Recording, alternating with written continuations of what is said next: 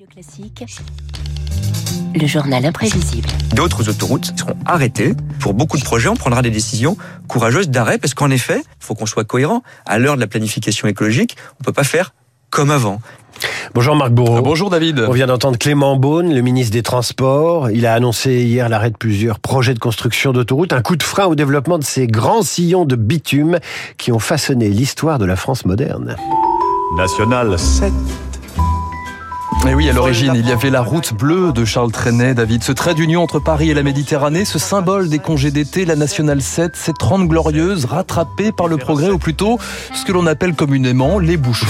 Ces images-là, vous les reconnaissez bien sûr puisqu'elles sont le cauchemar de tous les automobilistes. Les voitures, de plus en plus nombreuses, circulent sur des routes qui, elles, ne suivent pas. Le résultat, ce sont des encombrements fatigants et chers. Laissez passer mes chevaux.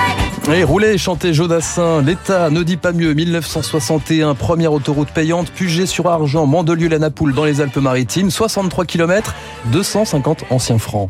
Le chemin de la Côte d'Azur s'est raccourci par l'ouverture dans sa totalité de l'autoroute Estérel-Côte d'Azur, qui est la première autoroute française à péage. La Côte d'Azur était déjà le paradis des touristes et des campeurs.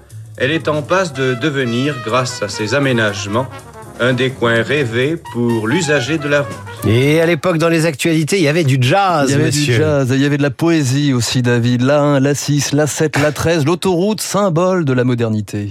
Le génie humain se plaît à étirer ses rubans de vitesse, à en boucler les fils en de souples croisements, à les résoudre enfin en confortables échappées. Sacrément inspiré quand même ce, ce Mmh, journaliste. De confortables échappes. Voilà la prose du bitume dans cette France des cylindrées et des lignes droites louées par Georges Pompidou. L'automobile, c'est une forme moderne par laquelle se marque la volonté de l'individu d'aller quand il veut, où il veut, comme il veut. Nous avons pris la décision d'accélérer. Nous aurons 800 km d'autoroute en service et plus de 350 qui seront en chantier. On s'est arrêté pour bouffer après Moulin. Et Jacques Borel nous a chanté son petit refrain. Le plat pourri qui est l'océan, j'y ai pas touché. Tiens, c'est pas dur, même le clébard a tout gerbé. Ouais, l'automobiliste français, comme le chanteur Renaud, découvre les joies des restoroutes, des aires de repos et du trafic. Il y a les embouteillages, on s'arrête. Il y en a pas, on roule. Qu'est-ce que vous faites dans la voiture pendant les embouteillages Tiens, je lis mon petit bouquin. Je lis mon petit bouquin, des automobilistes remontés à l'inverse contre les prix, les péages d'autoroute ne devaient être que temporaires, eh bien c'est raté. Je considère que le péage est exorbitant et qu'il me paraît un peu anormal qu'on nous fasse payer aussi cher. Tarif, trajet à l'arrivée, l'autoroute est un miroir du moral des ménages, David, et c'est lui qui en parle le mieux, c'est le guichetier du péage. Bah ici, on voit surtout les gens qui remontent sur Paris. Là. Alors, euh, c'est les gens qui ont une tête un peu triste et qui rentrent euh, dans la grisaille de, du travail. Quoi. Et ils payent avec des, des, gros billets ou des petits billets? Quand c'est le début du mois et euh, les gens qui partent, on voit beaucoup de billets de 500, de 200. Puis en général, quand les gens reviennent, ont tendance à donner euh, la pointe, juste la pointe. En petite monnaie en général, oui. Ils font un peu plus euh, la tête quand il faut euh, ouvrir le porte-monnaie pour payer.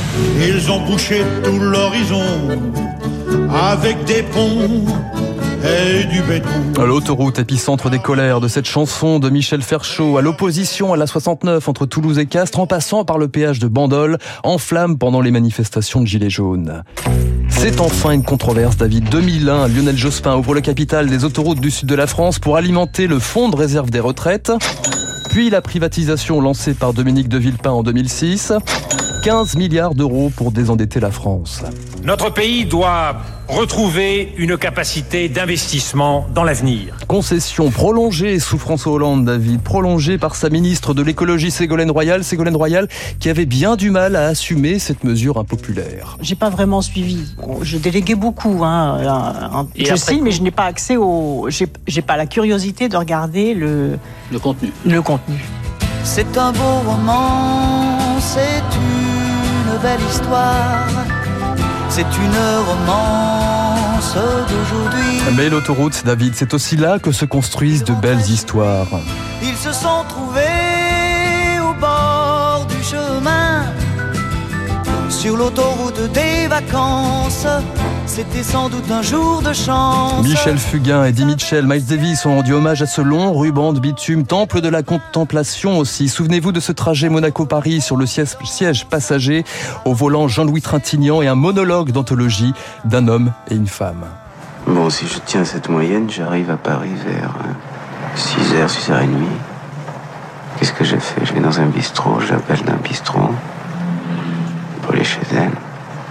Je monte, je sonne. Elle dit qui est là? Le papa d'Antoine, je lui dis. Une femme qui vous écrit sur un télégramme. Je vous aime. Il faut avoir du culot. hein.